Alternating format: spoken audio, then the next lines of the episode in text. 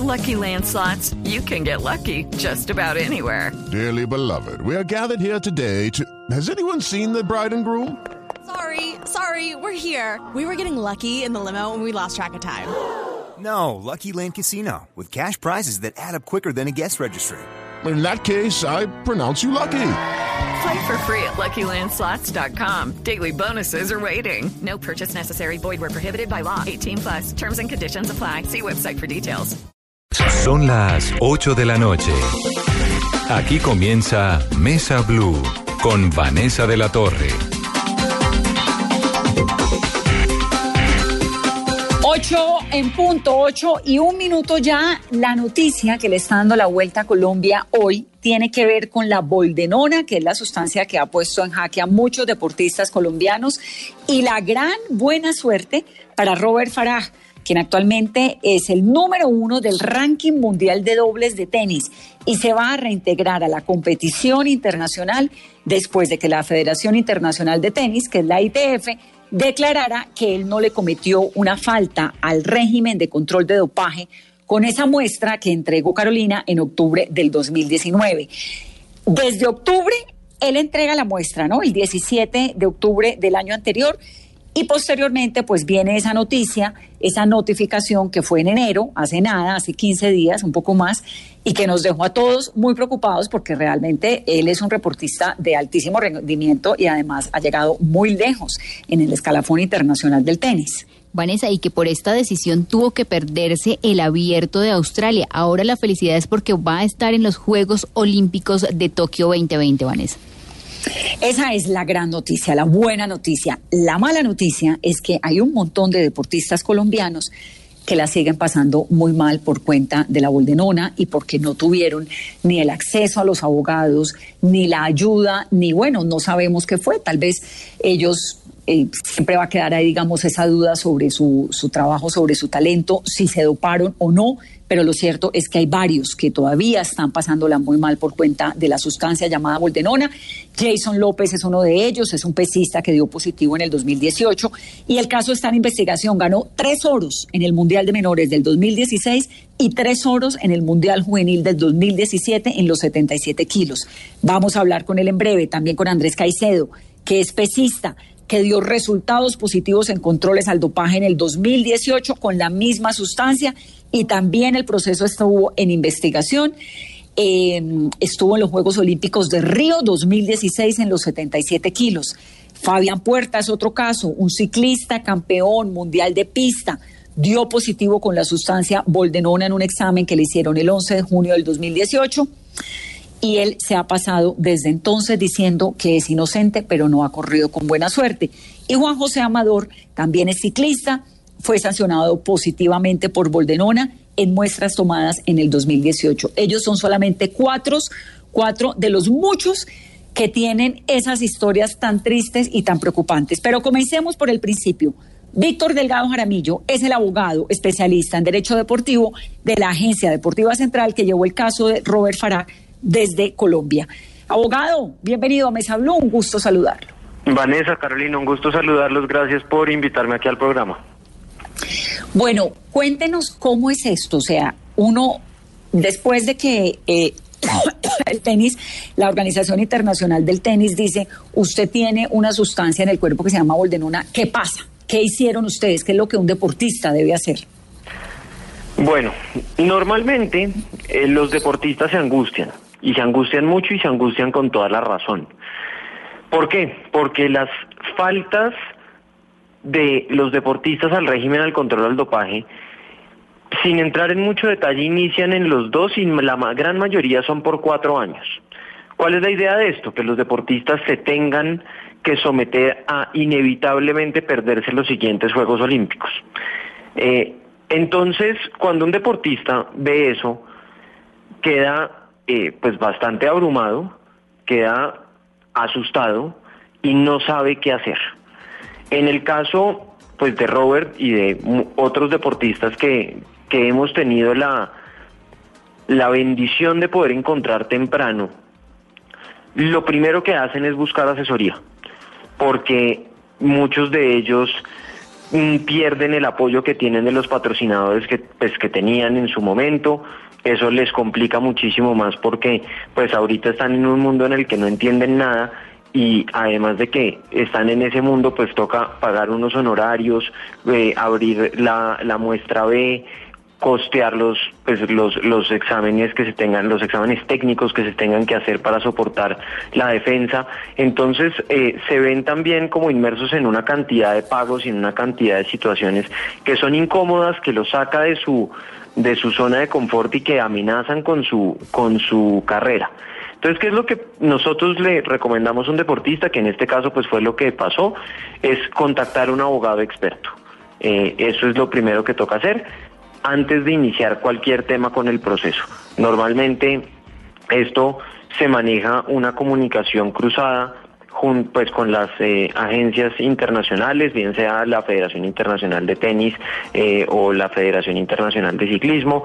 Eh, muchas veces la, la UADA, que es la Agencia Mundial Antidopaje, pues interviene dentro de esto, toca hablar con los laboratorios. También hay una cosa que es que pues es abrumadora para los deportistas es que no todos los deportistas hablan inglés, entonces toca mantener comunicaciones en inglés o en francés entonces, eso es también una de las dificultades que hay. Entonces, lo primero que hay es comunicarse con el abogado. Una vez los deportistas se comunican con nosotros, eh, nosotros procuramos tener una entrevista con ellos, mirar cuáles son las distintas eh, situaciones que lo pudieron ya haber llevado ahí, porque pues hay deportistas que están en esto por error y son la gran mayoría, pero hay unos deportistas que están en esto pues porque cayeron en dopaje y de todas formas pues tienen que tienen que defenderse. Entonces, una vez uno oye la versión del deportista, nosotros les decimos en la oficina que esto es una confesión como al médico o con el cura, que no se guarde sí, nada. la verdad. Sí, dígame la verdad porque es que si usted no me dice la verdad yo no lo puedo defender. Entonces, ¿Y cuántos deportistas aceptan la verdad? decirlo? ¿Es, ¿Es fácil aceptarlo o es decir, mire, o sea, qué tan usual es? Mm, para los casos que nosotros hemos manejado de deportistas que sí han, que, que nos han aceptado, que han consumido sustancia, lo han hecho muy pronto, quizás en esa entrevista que yo les comento, porque porque es plantearles un panorama, es, un, es plantearles un panorama muy árido, es decir, mire, en este momento no está sancionado, pero lo van a sancionar provisionalmente y va a tener cuatro años encima si no dice una coma. Además de eso, normalmente lo conjugan con una sanción económica muy importante, que es en euros, en dólares o en francos suizos. Entonces, ahí ya la cosa eh, se, se pone cuesta arriba y los deportistas empiezan a aflojar un poco. Mm, yo le podría decir que del 70% de los deportistas o el 80% quizás que llegan a la oficina están contaminados por algún de por alguna por algún medio, por comida, por suplementos, por sustancias. O sea, involuntario. Señora? O sea, involuntario, un involuntario, correcto. Y el 20% será dopaje voluntario y a sabiendas de la situación y luego entonces ustedes cómo hacen para explicarle a las organizaciones internacionales, porque uno diría, bueno, debe haber tantos casos similares en el mundo que no necesariamente le ponen atención a uno más que al otro. O sí, bueno, el caso de Robert Farah, pues es que es campeón mundial, ¿no? Claro, pero, pero ¿cómo hacen? Eso, es inevitable. ¿Cuáles son las pruebas que llevan? Uno que lleva, dice, no, mire, realmente se comió una vaca y lleva eh, un testimonio del ganadero, ¿cómo lo prueban? Es decir, ¿cómo prueban una licencia de ese tamaño? Es inevitable que casos como el de Robert Fara pues se, se, resuelvan con una prontitud muchísimo más, eh, o sea, pues con una agilidad muchísimo, muchísimo más grande que, que para otros deportistas. Tristemente, no debería ser así. Para mí, pues obviamente, eh, un, un cliente es un cliente, un deportista es un deportista y, y, y, cada uno cada uno tiene su angustia y, pues o sea que, que, las, que las federaciones internacionales no, no nos resuelvan, pues obviamente aumenta la angustia, aumenta el afán, el deportista cada vez se pierde más, más eventos, entonces ahí está la gran dificultad. Pero una vez nosotros miramos que el deportista por qué llegó a nosotros, toca analizar varias cosas. Primero, el origen de la sustancia. De, de dónde pudo haber venido la sustancia. Si es un esteroide eh, aceptado para uso humano o es un esteroide autorizado para uso en animales. Si es en animales, ¿para qué animales? si, por ejemplo, y esto es una cosa que la gente tiene que saber, la boldenona, la boldenona es un problema, pero la boldenona no se puede en ningún caso satanizar, porque la boldenona, incluso el cuerpo humano, el cuerpo humano masculino, tiene la capacidad de producir boldenona endógena. Eso quiere decir que dentro del organismo, sin necesidad de que medie eh, un agente externo, se produzca esa sustancia, porque la boldenona es muy parecida a la testosterona. Entonces, en este caso, por ejemplo, o en los casos de boldenona, toca determinar si esa, si esa sustancia vino de afuera o se produjo adentro. Eso es lo primero. Ya vamos a hablar, ya vamos a hablar, eh, abogado, con Jorge Marín, que es toxicólogo clínico y que es el presidente de la Asociación de Toxicología Clínica Colombiana, para que nos explique eso, lo en particular lo de las sustancias. Yo quisiera que usted me explicara un poco más el proceso. ¿Eso es como un juicio? ¿Un juicio internacional? Eso es un juicio internacional, sí, señora. Entonces, lo primero que pasa es... Eh, el, de, normalmente sí, el de Robert no fue así. ¿Por qué? Nosotros logramos levantar, junto con el equipo de abogados en Estados Unidos, una cantidad de pruebas muy importante para demostrarles a la Federación Internacional de Tenis que no había mérito, eh, y esto lo voy a poner en, en términos como de abogado colombiano, que es no hay mérito para acusar, no hay mérito para continuar esto y que vayamos a un tribunal independiente. No hay necesidad de incurrir en unos costos que son altos, eh, tanto para el deportista como para la federación, para que éste decida la suerte de los deportistas. Normalmente, ¿qué pasa? Esto es un problema, a mi manera de ver, y es que, la, por ejemplo, en el ciclismo, la UCI, que es la, la Unión Ciclista, eh, Ciclista Internacional, es quien investiga y quien eh, hace el juicio a los deportistas. Entonces ahí está como ese doble papel de, de, fiscal y juez que a mí no me parece que sea beneficioso para los deportistas en ningún caso. En el caso de Robert iba a ser distinto y en los casos de los atletas eh, por, por IAF, por la Federación Internacional, eh, también se maneja diferente porque se contrata un tribunal independiente que tiene sede en Londres, que se llama Sports Resolutions, que tiene unas listas, que es como un tribunal de arbitramiento, que tiene unas listas de árbitros pues supremamente calificados eh, para que para que sean quienes diriman esta controversia.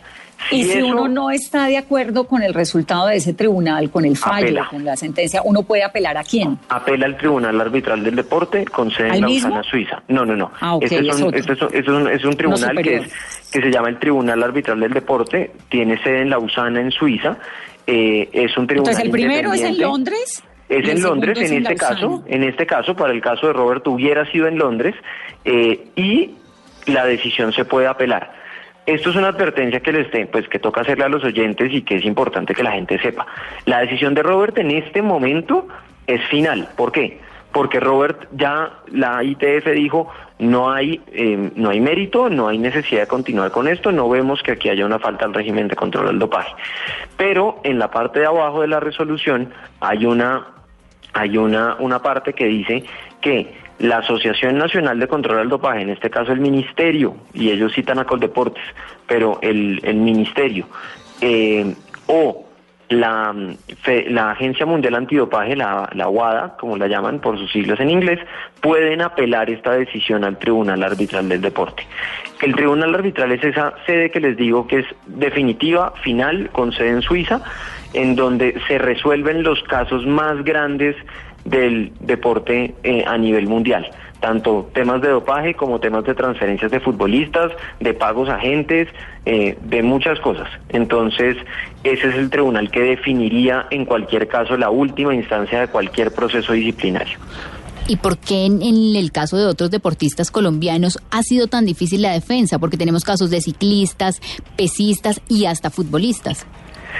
Carol, pues Carolina, ¿y sí Carolina me dijiste? Sí, sí, eh, me, ahí sí no me atrevo a, comentar con, con lujo de detalles porque no conozco los casos. Sé que para los casos de los ciclistas, la, la federación, la, la UCI, es un, es, una, es un ente difícil de manejar. Es un ente casi letárgico que toca apoyar, que se demoran en mandar los correos, que es poco proactiva, Eh, no sé si los casos puntualmente tengan alguna dificultad porque mm, no estoy involucrado en ninguno de los que de los que nombraste, pero pero sí por otros casos que hemos manejado sé que la UCI son amigables pero son problemáticos. Eh, entonces pues uno no quiere que lo traten bien sino que le resuelvan. Entonces, abogado, eh, en el caso de Robert Farah, que fue el caso que ustedes llevaron, no me dijo cuáles son las pruebas que llevaron. La defensa ¿Qué fue exactamente lo que presentaron para que fuera tan rápido y tan exitoso ese fallo? Mm, mira, de acuerdo, pues respetando la confidencialidad, pero te puedo, te puedo contar un poco a grandes rasgos qué fue lo que pasó.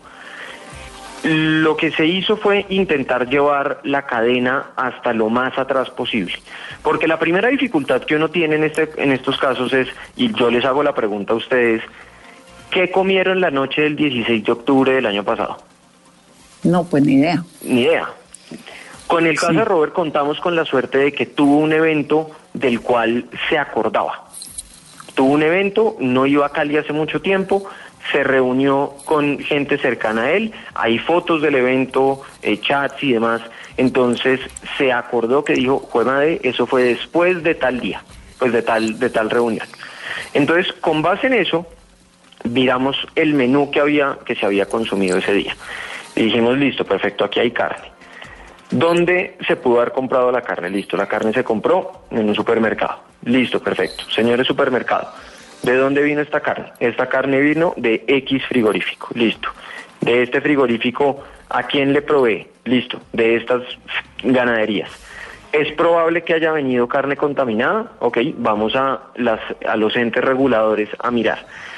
¿La boldenona está prohibida, está permitida en Colombia? Pues, ¿está, ¿está prohibida en Colombia? No, por lo tanto está permitida. Perfecto.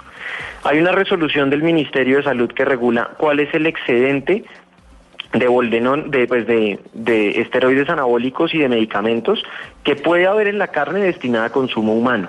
¿La boldenona está ahí? No, no está ahí. ¿Eso qué quiere decir? Que si la boldenona se puede usar y no se controla el residuo, eh, el residuo final y el residuo se controla en músculo, en orina, en hígado y en hueso.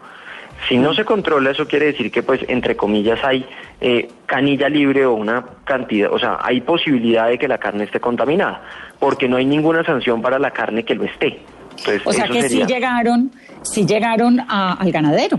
No, no pudimos llegar al ganadero puntual porque porque fue imposible. O sea, llega, cuando llegamos cuando llegamos a lo más atrás, llegamos a un muestreo de eh, unos 16 o 18 ganaderos, eh, pero no pudimos confirmar, o sea, no, no sabíamos que, esa, que ese lomo vino de esa finca.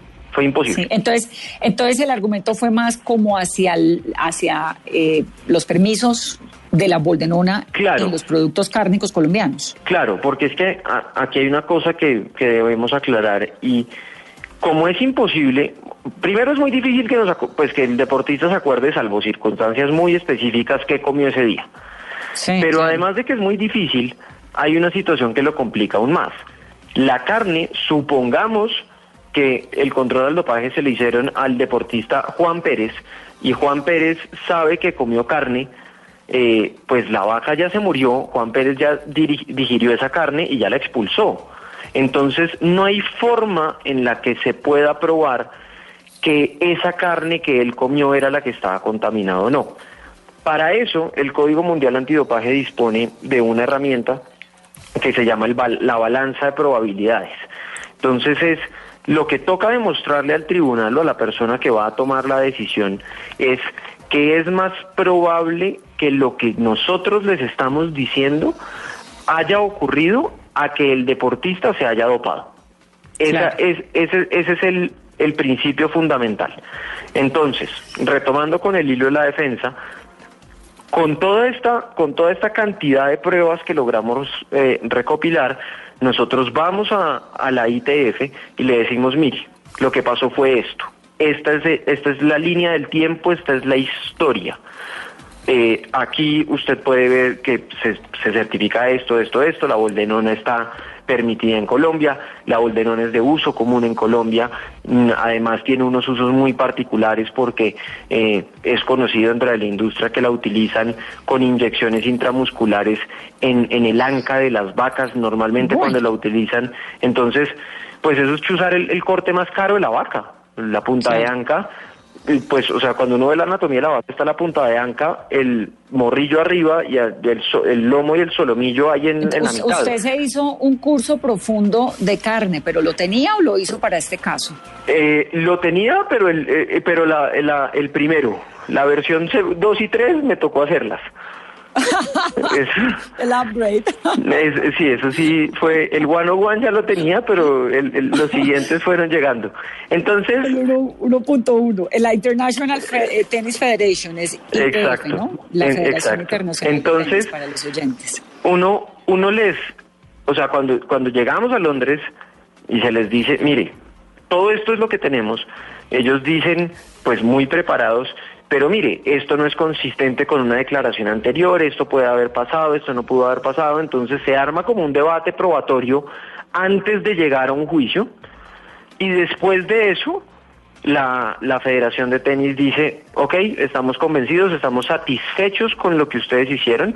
Eh, valga aclarar que pues además estaban bastante asombrados de la rapidez con la que nos logramos levantar todo lo que, todo lo que les presentamos y deciden no, no acusar, no pasar a esa segunda instancia, eh, obviamente con una serie de venias de, de ciertos entes internacionales.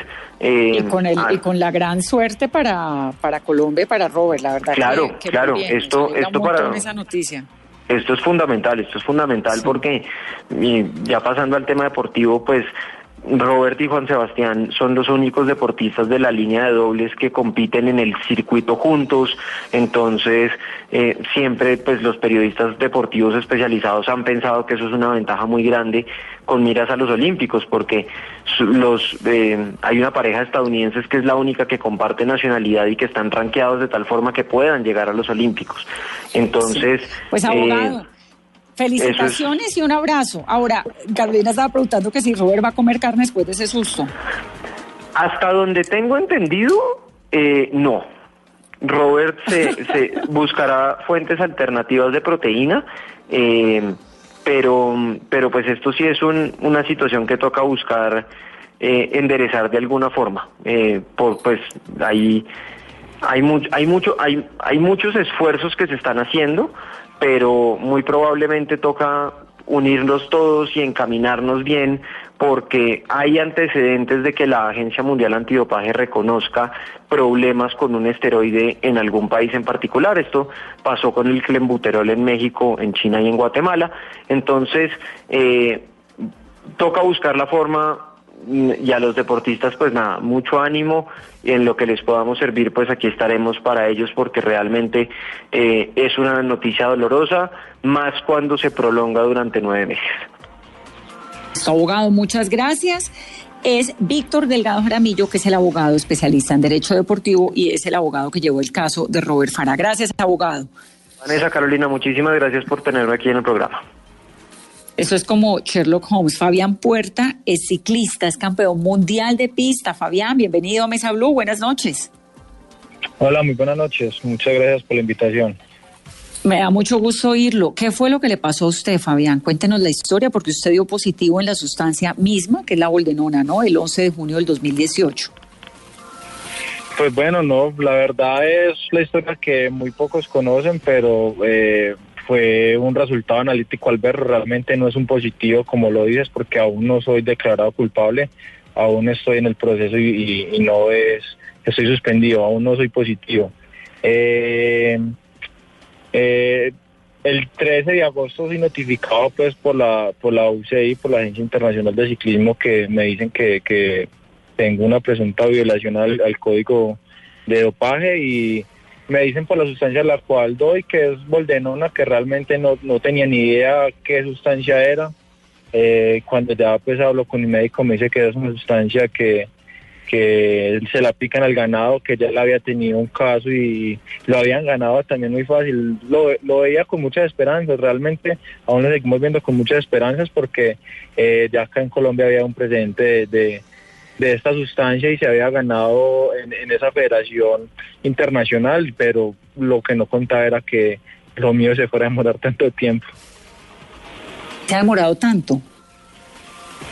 ¿Cómo? ¿Por qué se ha demorado tanto, Fabián? ¿Qué ha pasado? Bueno, como, como el mismo abogado ahorita lo decía, eh, realmente la UCI se toma sus tiempos, eh, es complicado. Nosotros llevamos 18 meses tratando de, de que nos den una, una, solución y que nos den una respuesta y, y, no pasa nada. O sea, ellos son se, se tardan demasiado. Eh. A mí para, para tener una respuesta después de que presenté mis mis eh, mis pruebas se demoraron seis meses en darme una respuesta. Entonces ellos son demasiado lentos con eso, la verdad, no responden correos, no responden llamadas. Eh, no es lo mismo la, Federación Internacional de Tenis eh, que la, de ciclismo, o sea, el, ciclismo es el ojo del huracán del doping. ¿Cuántos casos de dopaje puede tener la Federación Internacional de Tenis? No sé, no sabría decirte un número, ¿cierto? Pero es muy poquito lo que vos ves en la noticia que haya un tenista dopado. Entonces realmente también eso, eso, eso puede ayudar a que la, la UCI sea también más, más lenta porque tiene más casos al año que una federación de tenis. Fabián, y desde la Federación de Ciclismo Colombiano, el Ministerio del Deporte, ¿a usted lo han ayudado para tratar de agilizar? Porque pues si la defensa y el proceso ha sido tan lento, eh, ¿buscar alternativas?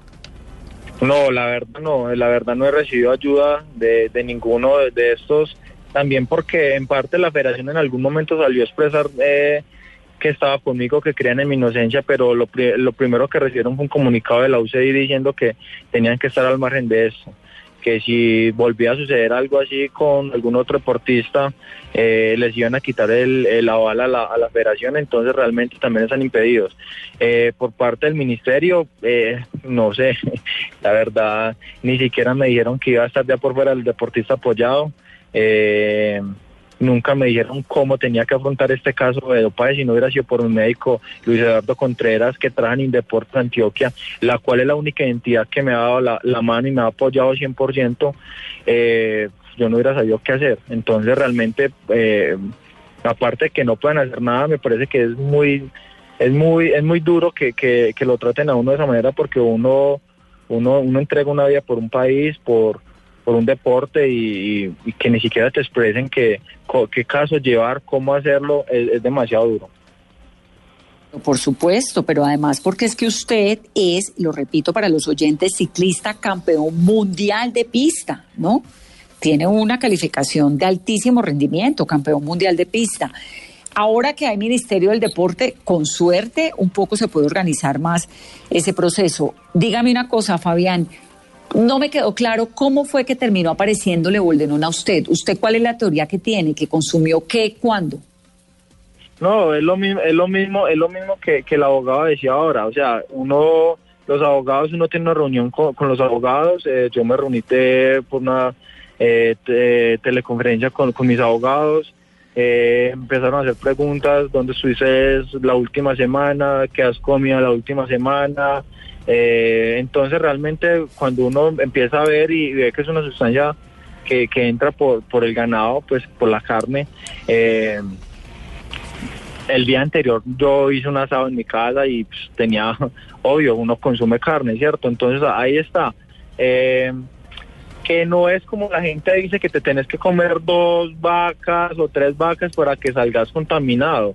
O sea, es, eso es ignorancia, la verdad. Realmente hay un estudio que, que, que dice que con 150 gramos puedes estar contaminado en tu cuerpo, sino que es lo que te digo, realmente es mucha ignorancia en este tema porque realmente no creemos que eso pueda suceder y que eso le pueda suceder a los deportistas, que realmente no debería ser así, que eso es una sustancia que realmente es libre en Colombia, que tampoco debería ser así porque ya se ha visto que hemos estado muchos deportistas perjudicados en este caso, que es algo que ya se tiene que tomar medidas contra esa sustancia, o controlarla, o, buscar otras medidas alternativas para que el ganado gane un buen peso, no necesariamente con esto y que tanto nos ha perjudicado a los deportistas. Afortunadamente Robert está ahorita libre, y puede competir en los Juegos Olímpicos, pero por ejemplo, que en mi caso, o sea, yo estoy parado, no sé cuándo puede hacer, eh, los otros deportistas que también están suspendidos, entonces realmente es una situación realmente muy difícil para uno como deportista.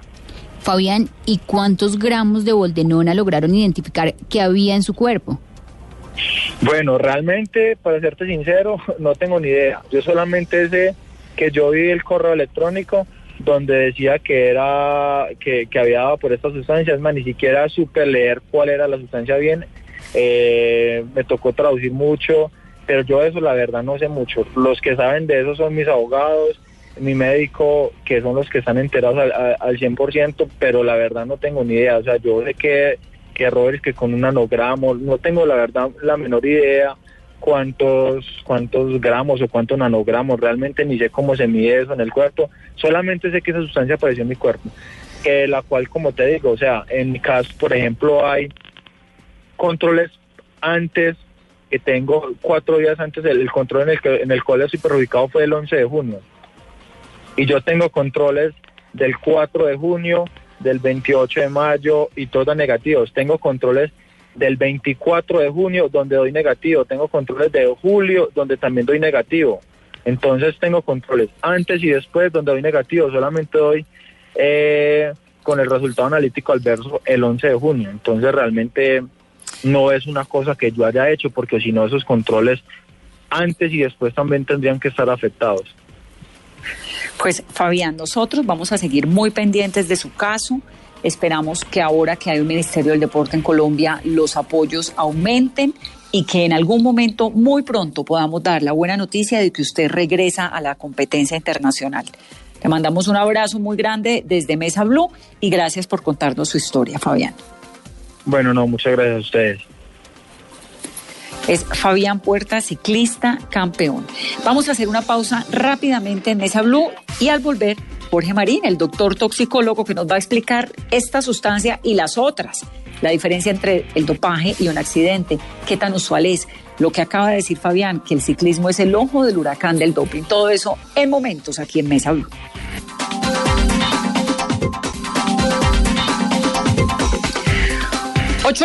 Cuatro minutos de la noche. Doctor Jorge Marín, bienvenido a Mesa Blue. Vanessa, muy buenas noches, gracias por invitarme.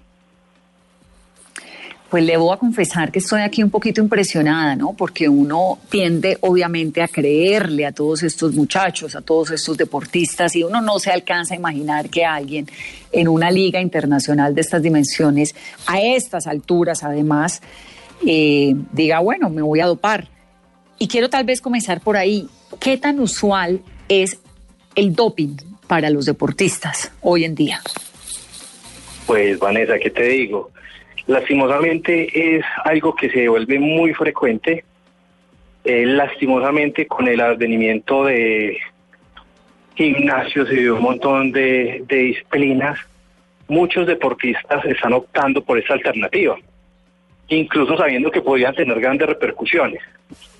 Hablar de un porcentaje específico se hace complicado porque como es algo ilegal, es algo que ellos saben que los pueden sancionar, entonces muchas personas no lo van a admitir pero es algo que frecuentemente ocurre. Obviamente sabemos que los deportistas, sí.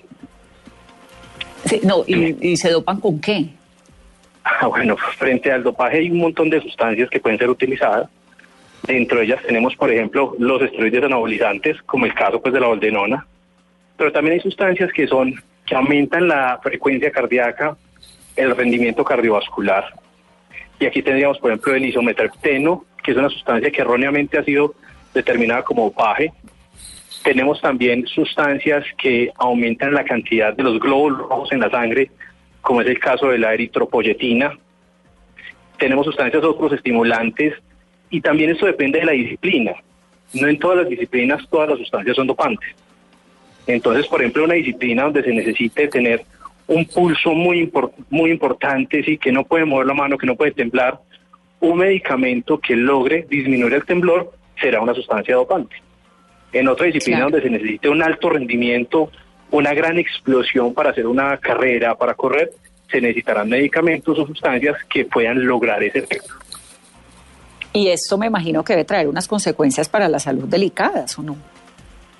Claro, esto es uno de los grandes problemas que vamos a encontrar. El problema es que cuando alguien utiliza un esteroide anabolizante o cualquier sustancia dopante va a tener implicaciones En el caso ¿Qué es un esteroide anabolizante? Cuando, cuando usted dice Claro. esteroide anabolizante, que me lo ha dicho dos veces, es que eso que hace en el cuerpo. Bueno, un esteroide anabolizante es una sustancia que es capaz de aumentar la masa muscular. Entonces, estas sustancias que son esteroides anabolizantes como la boldenona son capaces de hacer que el músculo crezca mucho más.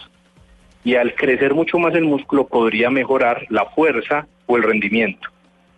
Entonces, esos son los esteroides anabolizantes, que tienen muchos inconvenientes. Y esto es lo que muchas veces muchos deportistas o personas que lo hacen sin conocer no, no tienen en realidad el panorama de lo que puede ocurrir. Se asocian a compromiso en la función renal, daño de la función del riñón, alteración a nivel hepático, el hígado se inflama, alteraciones cardiovasculares. Y muchas de las personas que utilizaron, por ejemplo, en la década de los 80 y 70, este tipo de sustancias terminaron con infartos frecuentes, con falla cardíaca e incluso con accidentes cerebrovasculares. Entonces, impactos a nivel de riñón, a nivel del hígado, a nivel del corazón, a nivel neurológico. Se han asociado, por ejemplo, a demencia tras el uso crónico de estas sustancias y alteraciones en la electricidad, especialmente del corazón. Doctor, ¿y estas sustancias son de venta libre o hay alguna restricción y cuánto pueden costar? ¿Se consiguen fácil? Bueno, lastimosamente es otro de los grandes problemas. ¿sí? Muchas de esas sustancias son reguladas en algunas partes, pero en otras partes se pueden conseguir sin ningún problema. Y esto encontramos que, por ejemplo, en Internet se consiguen sin ningún inconveniente y se pueden comprar. E incluso en muchos gimnasios en diferentes partes del mundo, incluido en Colombia, se pueden conseguir medicamentos que son sustancias dopantes y que pueden utilizar las personas. Obviamente, pues un deportista de alto rendimiento eh, no debería utilizar ningún tipo de estas sustancias, pero se pueden conseguir sin ningún inconveniente por internet o incluso en muchos sitios en el país. ¿Y el efecto es inmediato o en el caso, ahora que nos explicaba de, de los esteroides nabolizantes, eh, hay que consumirlos durante un tiempo o es que uno se lo toma y al otro día amanece como Pepe Cortisona? Como si fuera Popeye cuando se toma la espinaca. Eh, no, no, no. Pues sí, el efecto... es- como Arnold Schwarzenegger. No, el, el efecto de los, por ejemplo, los esteroides necesitan hacer ciclos. Son ciclos que se hacen durante un tiempo para poder hacer que el organismo mejore ese rendimiento físico, por decirlo así. Entonces son ciclos de 21 días, ciclos de 20 días, depende pues de la sustancia. Las personas podrían llegar a utilizar uno de estos por esos ciclos. Entonces no es inmediato, si eso necesita utilizarlo durante mucho tiempo. Claro que depende de la sustancia. Por ejemplo, la eritropoyetina, que es otra sustancia que se utiliza mucho para hacer doping, eh, no necesita hacerla durante un tiempo prolongado, sino que con ciclos cortos rápidamente mejora el nivel de los glóbulos rojos. Me parece tan in- me parece tan increíble pensar que un deportista de, algo rendimiento, de alto rendimiento se va a, va a consumir una sustancia de estas teniendo la posibilidad de que le salga en un examen. Eso me parece increíble. ¿Hay algo que contrarreste el efecto? Es decir, uno puede doparse y luego tomarse el antidopaje para que no le aparezca o algo así. Eh, El no. borrador. No, eso no existe. Eso- ese tipo de cosas no existen. Cuando alguien tiene contacto con una sustancia que es doping, eh, esa sustancia con los métodos que se utilizan de detección se podrá encontrar, pero obviamente siempre hay un rango de tiempo en el cual aparecerá no solamente el efecto, sino la sustancia misma en el organismo. Entonces no hay algo que se pueda tomar para que desaparezca, no. Sí le hacen, y por eso es que en, en dopaje se utilizan esas pruebas tan seguidas, tan frecuentes, como pues les estaba comentando hace un tiempo, hace un poco el abogado, que a un deportista le pueden hacer en un mes cuatro, cinco, seis pruebas sin ningún problema, buscando eso, si en algún momento ocurrió el contacto con la sustancia, para poder detectar si hubo contacto con estas. Doctor, volviendo al tema de la boldenona, es catalogada como una sustancia S1. ¿Eso qué es según la WADA? Entonces, bueno, esto es bien importante porque la WADA, que es como la, la agencia que regula a nivel internacional, a nivel mundial, cuando una sustancia es dopante o no, tiene diferentes clasificaciones de sustancias. Algunas, eh, como les decía ahorita, serán sustancias que corresponden a adrenérgicos, o sea, estimulantes. Hay sustancias psicoactivas, sí, por ejemplo el cannabis, la cocaína, son determinadas ilegales y no se pueden utilizar en el deporte. Y hay otras sustancias que hacen parte del grupo de los esteroides anabolizantes que es de donde, está la boldenona, que es donde están todas estas sustancias como la testosterona, la nor- nortestosterona, la boldenona y sus derivados, que son sustancias que pueden aumentar la masa muscular y por eso la fuerza o el rendimiento físico. Usted nos decía ahora que las sustancias como la boldenona tienen unas consecuencias en el cuerpo complicadas, en el hígado porque lo hacen crecer, que también los músculos, pero pues tiene unas consecuencias complejas en el organismo. Y aún así, ¿es legal en el ganado que consumimos los colombianos? Pues sí, es una sustancia que en Colombia es legal en el uso animal. En el uso animal para aumentar, para aumentar el crecimiento de la masa muscular del animal. Obviamente es un, no todos los ganaderos lo usan, no todos los ganaderos lo usan, a pesar de ser una sustancia legal, no todos los ganaderos lo usan, pero pues sí se ha utilizado para mejorar el rendimiento cárnico, por decirlo así. Y obviamente como son animales que van al sacrificio, eh, la regulación en Colombia dice que se debe suspender la aplicación de dicho medicamento tiempo antes de ser llevado al beneficio, o sea, al matadero, tratando de evitar que ocurran situaciones como pues las que ya se han visto en otras ocasiones, donde la carne puede estar contaminada y generar implicaciones en el cuerpo humano. ¿Y permanece en, en, el, en la carne la sustancia? ¿Cuándo desaparece? ¿Cómo desaparece? En qué concentraciones entra el organismo. Explícanos un poquito porque, bueno, finalmente estamos, y le apareció a Robert Falán la carne, en la sangre por un asado, imagínese. bueno, entonces ahí, hay algo bien, sí, algo bien importante. Sí, algo bien importante ahí es que probablemente las concentraciones que logra tener una carne cuando alguien ya la va a consumir puede que no sea suficiente para producir el efecto anabolizante pero sí puede ser suficiente para tener un resultado positivo en la prueba de dopaje. Por eso, lo ideal y la regulación es que en el animal se debe suspender antes del sacrificio. ¿Para qué? Para que el organismo del animal pueda eliminar la sustancia antes de esta llegar al consumo humano. Dependiendo de la sustancia, hay unos tiempos. ¿Voy yo? Lo ideal, lo ideal es que esto no se debería, o sea, sería suspender al menos unos dos o tres meses antes de llevar el animal al beneficiario, pero obviamente en algunas ocasiones esto no ocurre. ¿Cómo es el examen de toxicología que le hacen a los, a los deportistas? ¿Eso es aleatorio? ¿Eso tiene una regularidad? ¿Quién llega? ¿Le tocan a uno la puerta de la casa? ¿Cómo funciona eso, doctor? Eso depende de la, de la disciplina deportiva. Entonces hay unas disciplinas deportivas donde las pruebas se hacen después de la competencia o antes de la competencia, el caso típico, por ejemplo, en el fútbol, en fútbol donde se hace la, la prueba después de la competencia, pero pues hay, hay deportes, disciplinas deportivas como lo está diciendo el abogado, como el ciclismo, donde la prueba se puede hacer en cualquier momento, a cualquier hora. El ciclista siempre tiene que decir dónde va a estar, si a qué, de qué hora, qué hora va a estar en tal parte, o en cuál ciudad, o en tal, tal casa, y sí pueden llegar sin ningún problema los, los técnicos que son, que son los que toman la muestra, es una muestra normalmente para esto de orina.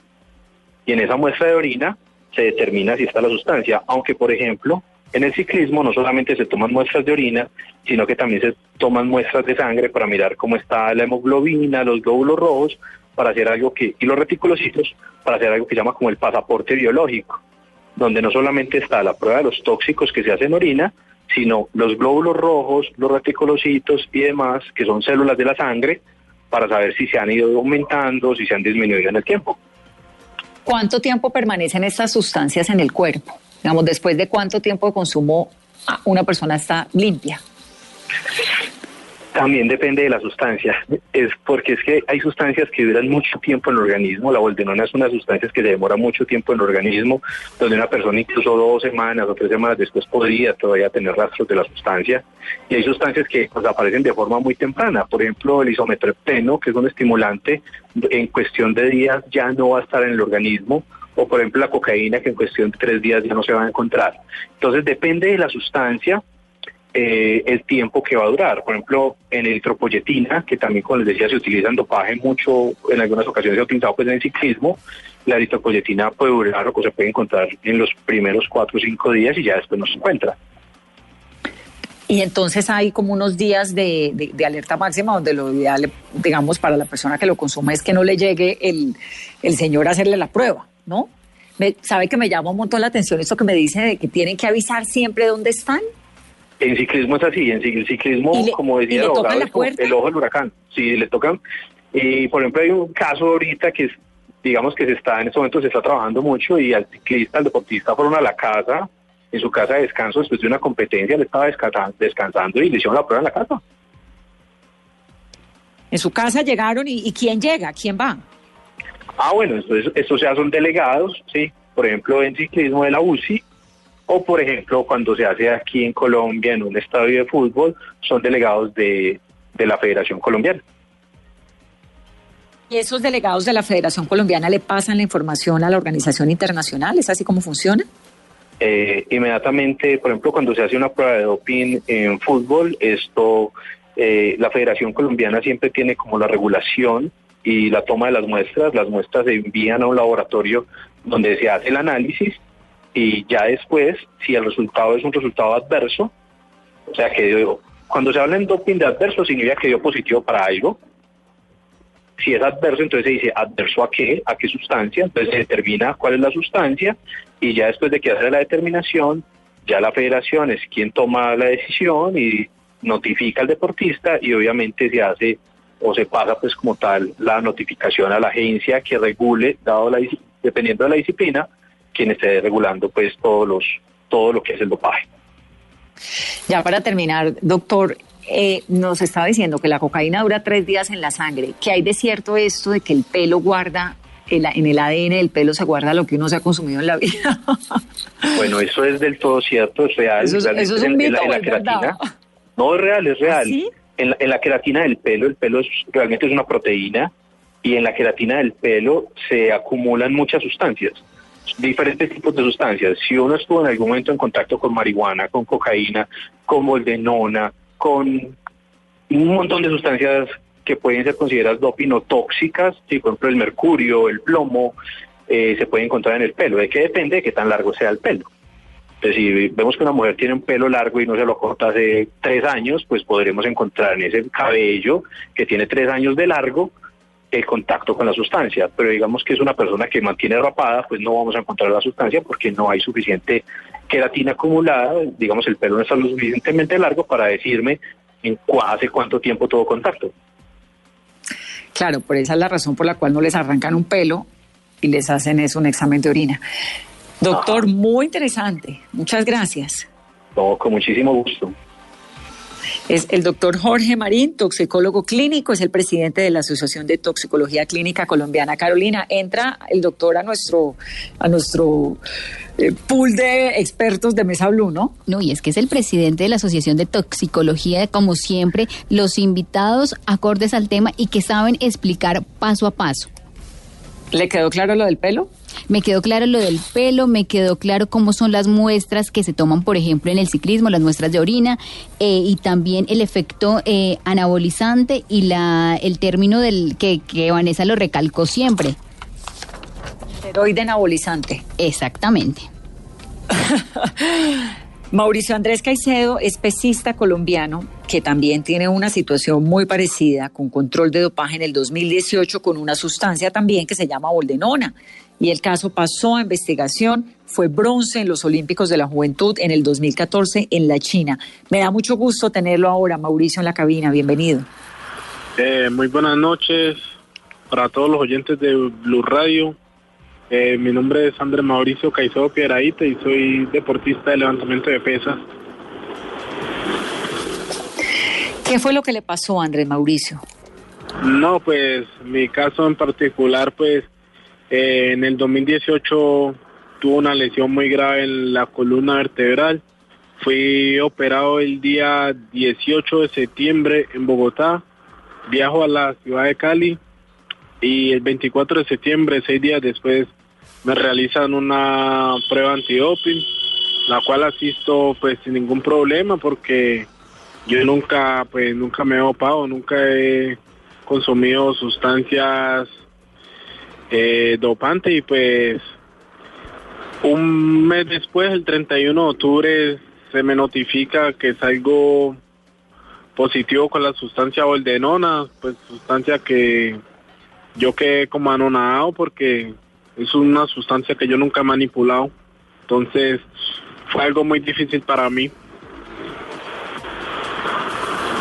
Y le dicen, Andrés Mauricio, a usted le dicen, mire, usted tiene boldenona en la sangre en la orina? Sí, pues dicen que en la muestra de orina sale un caso adverso por la sustancia boldenona. Sí, y eso tuvo que haber sido el fin del mundo, ¿o no?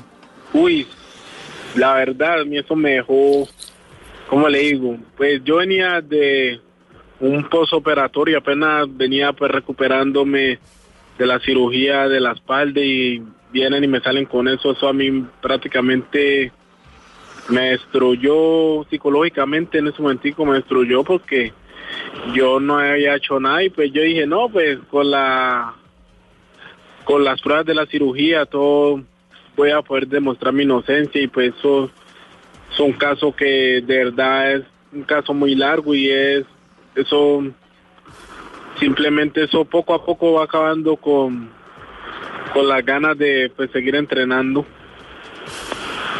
pero pues uno sigue dando lo mejor de uno ya que uno es inocente y uno siempre quiere salir adelante ¿Usted ya no entrena, Andrés Mauricio, o sí?